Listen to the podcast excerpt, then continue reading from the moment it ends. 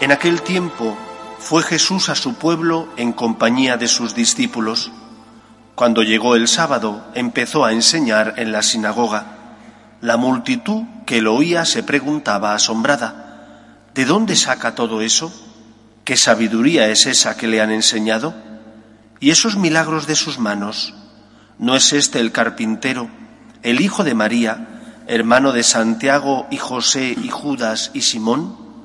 ¿Y sus hermanas no viven con nosotros aquí? Y esto les resultaba escandaloso. Jesús les decía, no desprecian a un profeta más que en su tierra, entre sus parientes y en su casa.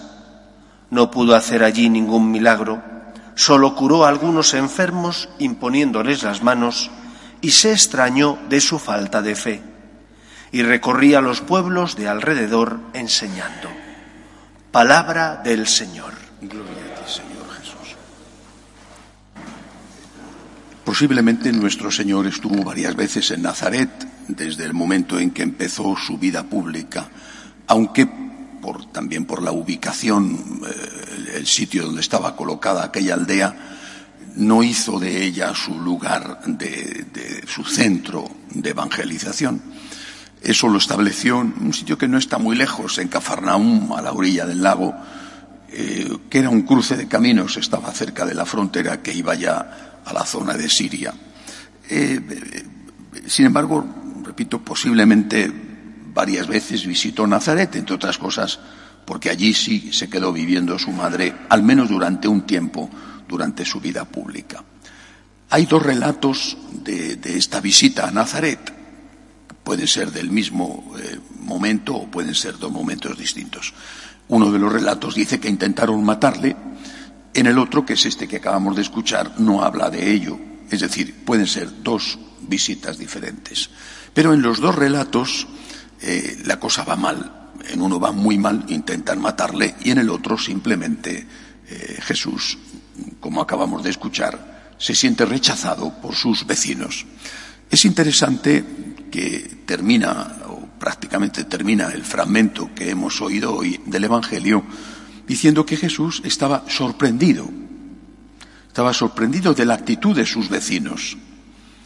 Primero, Nazaret era una aldea pequeña, esto para empezar. No, no hay un censo de la aldea, pero por los restos arqueológicos que hay, era una aldea pequeña en una colina donde una parte de las casas, posiblemente todas, eran medio rupestres, es decir, la mitad de la casa estaba en una cueva y la otra mitad de la casa estaba construida delante de la cueva. Posiblemente dentro de la cueva estarían los dormitorios y fuera de la cueva estaría en la casa parte construida, estaría la cocina para salida de humos, el sitio donde se hacía la vida.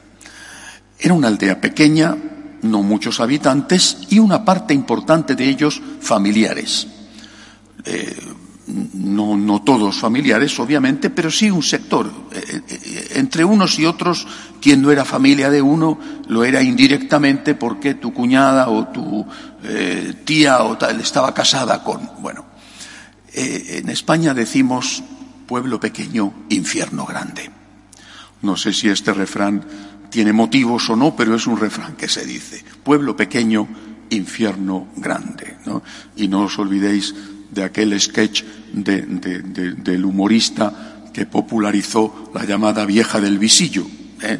Es decir, mm, eh, la, cotilla que está detrás del visillo mirando a ver lo que hace cada uno de los que viven en la aldea. Bueno, eh, seguramente algunas de ellas podrían haber sido empleadas por la CIA o la KGB con gran éxito debido a su especialización.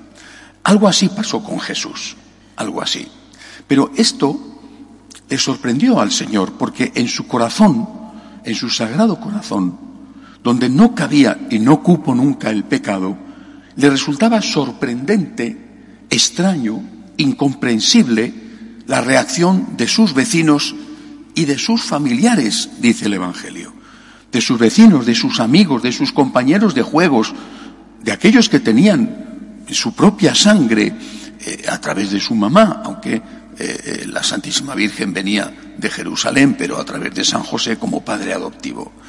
Jesús se sorprende del egoísmo humano. Y en este caso, de un pecado mm, que por lo menos en Nazaret lo tenían, la envidia. Porque esta fue la clave de todo, la envidia, la envidia. Jesús, cuando llega en este momento a Nazaret, ya tiene una fama, ya tiene una aureola de predicador, de hombre que hace milagros, viene precedido de esa fama y ni siquiera le dan la oportunidad de que lleve a cabo en el pueblo aquellos milagros, curando a quien fuera de forma extraordinaria, que había hecho en otro sitio, en la vecina Cafarnaum, en Caná. Envidia. Ahora, lo que nosotros tenemos que analizar es cuánto de esa envidia está en nuestro corazón. Porque la envidia acaba con las relaciones. Por ejemplo, las relaciones entre hermanos. La excusa es, mm, eh, no sé cómo vamos a repartirnos este trapo que ha quedado en la herencia. el trapo no le importa a nadie. Lo que tú estás haciendo es pasar una factura de que a ti te parece que tu madre o tu padre querían más a tu hermano o a tu hermana que a ti. Y ahora estás despachando viejas facturas, haciendo de una tontería una excusa para vengarte de eso que según tú no te fue dado con justicia porque al final lo que hay es un problema que viene incluso desde la infancia, la envidia. La envidia busca siempre excusas, no actúa abiertamente. Tengo envidia a esta persona, no lo vas a decir y ni siquiera te lo vas a decir.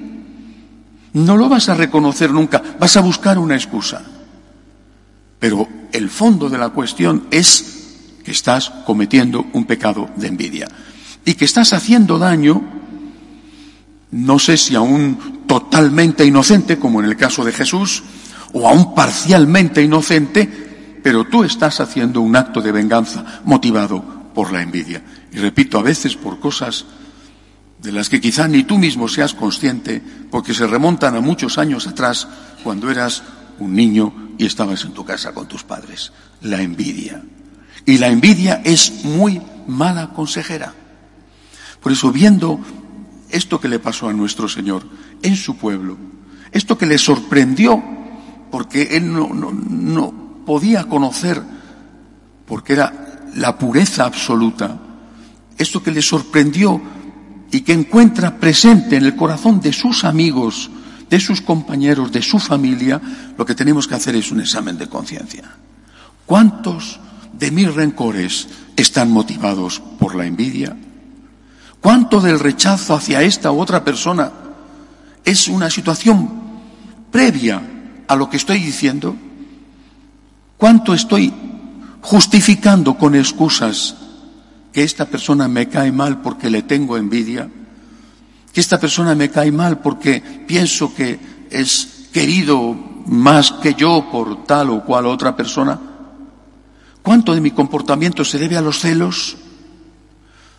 Eh, seguramente si fuéramos más honestos con nosotros mismos, si reconociéramos cuál es la causa de nuestros rechazos, de nuestro rencor y a veces de nuestras malas acciones, al menos tendríamos un poco de sentimiento de culpa.